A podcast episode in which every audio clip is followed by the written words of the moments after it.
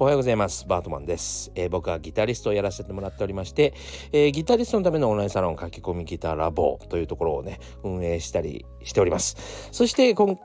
今年のですね2月22日にはですね僕の初の書籍1日10分、えー、40歳からの早弾き双方革命という本がヤマハさんから出版になります。はい、えー、ここら辺の情報はですね、えー、説明欄に、えー、リンク貼ってありますので、ぜひチェックしてみてください。さあというわけでですね今日は、えー、ノリの大切さっていうことをですねお話ししたいと思います。こちらが本題ですね、えー、というわけでその前に近況をお話ししてから、えー、ノリの大切さというお話をしようかなと思っております。はい。というわけでですね、えー、実は昨日は、えー、ほぼダウンしておりました。なんかね体調が悪いのかな？疲れたのかな？わかんないけど結構ねあのー、本の出版もあったり、えー、YouTube の撮影も詰まっているということでですねえー、昨日もねあのそれこそ撮影しておりましたがもうね撮影結構疲れるんですよ。なんでだろう。よくわかんないんだけどやっぱり気合入ってんでしょうね。喋ただ喋っているっていうかスイッチが入った状態で喋るのってめちゃくちゃ体力奪われてなんかねあの体的には疲れてないのに終わ撮影終わったらねもぬけの殻になってるんですよね。結構ねやっぱ体力を使うんでしょう。でだからあの先ほどですね YouTube で中田のあっちゃんがですね5万じゃない500万人登録まで生配信みたいなのを11時間やってるのを見てあの冷や汗をかいてました僕はい。あの11時間喋り続けるってどういうことと思って。できるかなと。そう。しかもね最後にはもう鼻水垂らしてもう泣きながらやっとるわけですよ。その気持ちもよくわかるしどれだけ大変かもよくわかるからこの人鉄人なのかと思って見てましたけど。いやーすごいですね。いやーもともとね喋るのがそんなに得意じゃないのでそんなにとか全然得意じゃないのでそう今ちょっと盛りましたね僕。本当に喋るのが苦手なんですよ。喋るのが苦手すぎて、えー、本当にね何度撮り直すことか これもあの最後まで一回喋って、えー、また収録しているんですけどもそれぐらい喋るのがすごく苦手です。あとすげえ人よりもう数倍遅いので行動が。そのせいでですね、えー、非常にあのゆっくり喋らないとまとまらないっていうところもありまして、はい。えー、そんなんでですねそれを何？こう抑え込んでそのその弱さを抑え込んであのフルスロットルで喋ってると本当にバテるんですよね。はい。いやほんとさんまさんとかねあの尊敬しますね。ずっとあんな感じで喋ってるらしいですからね。いやーそれはもうちょっと信じられないなって感じですね。まあまあまあそんな感じでですねちょっとダウンしておりました。はい、えー、それぐらいまあ今年はですねあの YouTube 結構頑張っていこうと思っておるわけですよ個人的にはね。であの、YouTube 頑張ろうと思っているんだがまあなんせ一人でこういろいろ考えてああじゃないかこうじゃないかっていうことを考えて、まあ、作戦立ててですねやっていくわけですけどもこの間のエネグリとそのあの昨日の撮影の後か、えー、あ違う一昨日の撮影の後か、えー、話していたら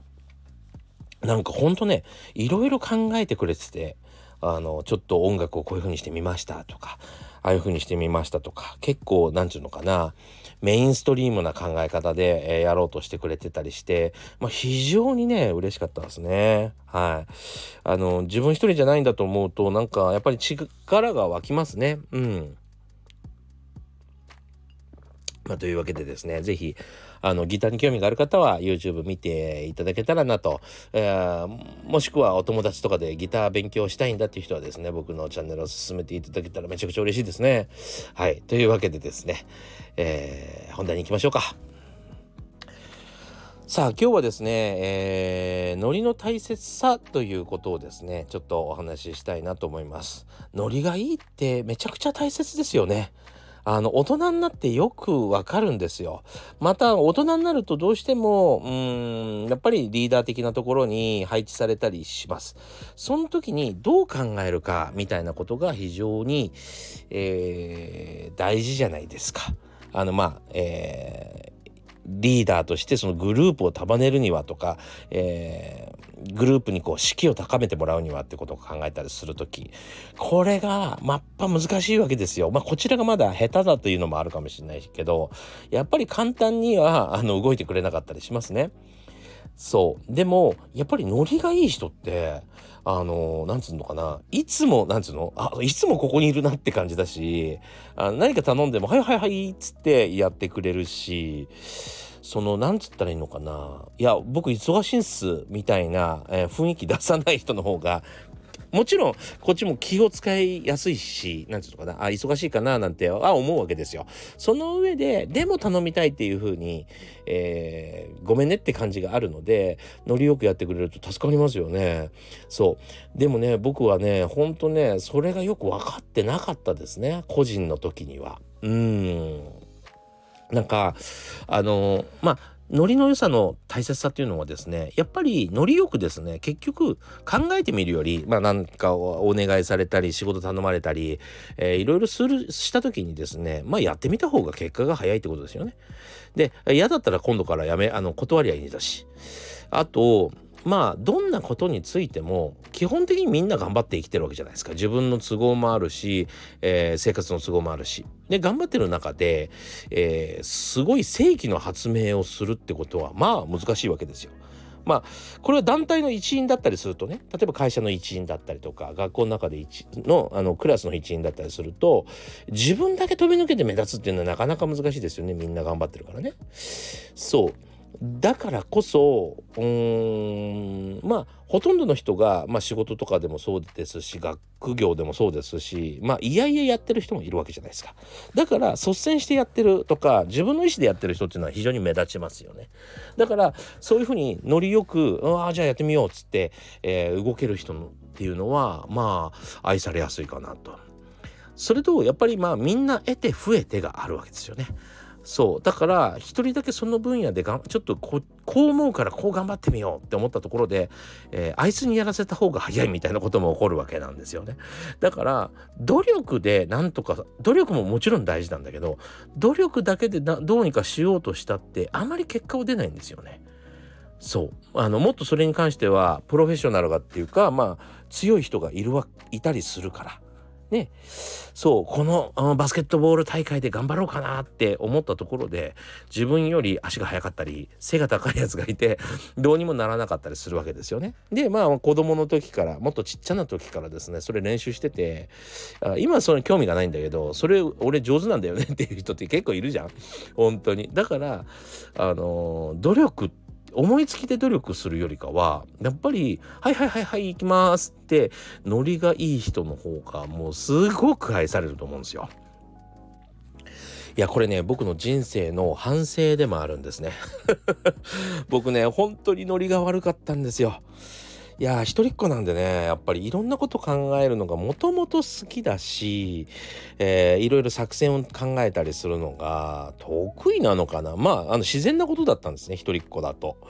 そうなのでいつもこの兄弟がいてなんか喋ったりするわけでもないので自分一人の頭の中で考えちゃう、えー、それでいろんなこと調べたりするってことですね。そうだからまあ YouTube をやったりするのはそうさほどあの苦労はなかったわけですよ個人的には。あの思ってることを喋ってるだけっていう感じに近いわけですね。なのでまあいろんなことをやったりしていく上で、えー、経験値が増えていくとそれ一つ一つに、えー、考察が僕はしてしまうのでそのせいであこうした方がいいなこういうふうにした方がいいなということでさまざまなアイデアとかが出てきたりするわけですね。そうなんだけどえー、ぱりそれってもうあの5年前ぐらいに皆さんが試して、え結構失敗してますよみたいなアイデアとかも知ってたりするする。これをですね今からやってみようみたいなプロジェクトに関わってしまうとえそれもうあのダメだってみんな気づいてるんだけど みたいな感じだったりするわけですよ。なんていうの？もう悟っちゃってる状態ですよね。そう悟りの世代に似てるのかもしれないけどそれやっても無駄なのになって思っちゃったりするとあの一応ノリが大切だということは知ってるのでニコニコしてるつもりなんですけど目の奥がね曇るっぽいんですよね あいつなんか絶対考えてるよねっていううそういう風に思われたりしておりました。うん。それでね、嫌われることがよくあったように思います。でもしょうがないよね。こういう性格だからね。えー、いろいろ調べたり、いろいろ研究したりするのが好きなので、まあ、しょうがないっちゃしょうがないかなと思います。あ、いいっす。何でもいいっすねって言ったらいいんだけどね。え、いや、それはちょっとって思っちゃうんだよね。それ無理があるよねっていう。そう。なので、ちょっとよく怖がられたりするんですね。でまああのまあ義務教育の時からですねまあまあ僕も皆さんもそうだと思うんですけどほとんど大多数の方が、うん、団体戦をやらされるわけじゃないですか。ね。えー、学校という学校という団体に入り会社という団体に入りとか、まあ、チームという団体に入りとか、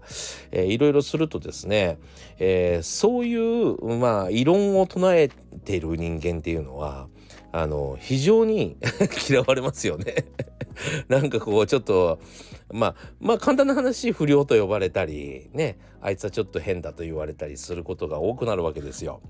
でえっと逆から考えてみ逆になってきたっていうかな立場が僕はいろんなことをやるようになったので自分でサロンやったりとか、えー、自分でいろんなことを運営したりするようになるとその逆の立場になったら分かるんですけどあの個人から団体を見た時にやっぱりあのみんなその思いはそれぞれじゃないですか。ね、で全ての幸せを叶えるってことはできないのでまあ平均値を取ろうとするわけですよね。平均値を取ったにもかかわらず僕みたいなやつがですね、えー、異論を唱えたり あの、えー、何脱退をしたりするわけですよ。えー、そういう人たちは、まあ、やっぱり面倒だし だから嫌われるんだなっていうのもよくわかるし逆にですねその中でもやっぱりノリの良さだけで、えー、もう本当にね目立つというかこの人ノリがいいなっていうだけであの本当に、えー、成功したりする人っていうのはやっぱりまざまざと見てきてで実際僕もそうやってノリがいい人は大好きで、えー、まあ嬉しいじゃないですかまあちょっと飲みに行こうよいいよあそこに行こうよいいよって言ってくれるとまあ嬉しいですよね。でこっちももともと気を使ってるからあの何？その例えばまあクリスマスだからさすがに今日呼んだら悪いなぐらいはわかるわけですよ。だからそんな無理はします無理はしないしだからこそ、えー、せめてこう言った時ぐらい付き合ってくれると嬉しいなみたいなあったりするじゃないですかみんな。まあそういうのとかもねノリのノリのいい人ってすごくありがたいですよね。だからそういう人たちってやっぱりあの大体えっと普通の仕事でもあの結構なんつったらいいの？その大きな仕事してる方が多いですね。はい。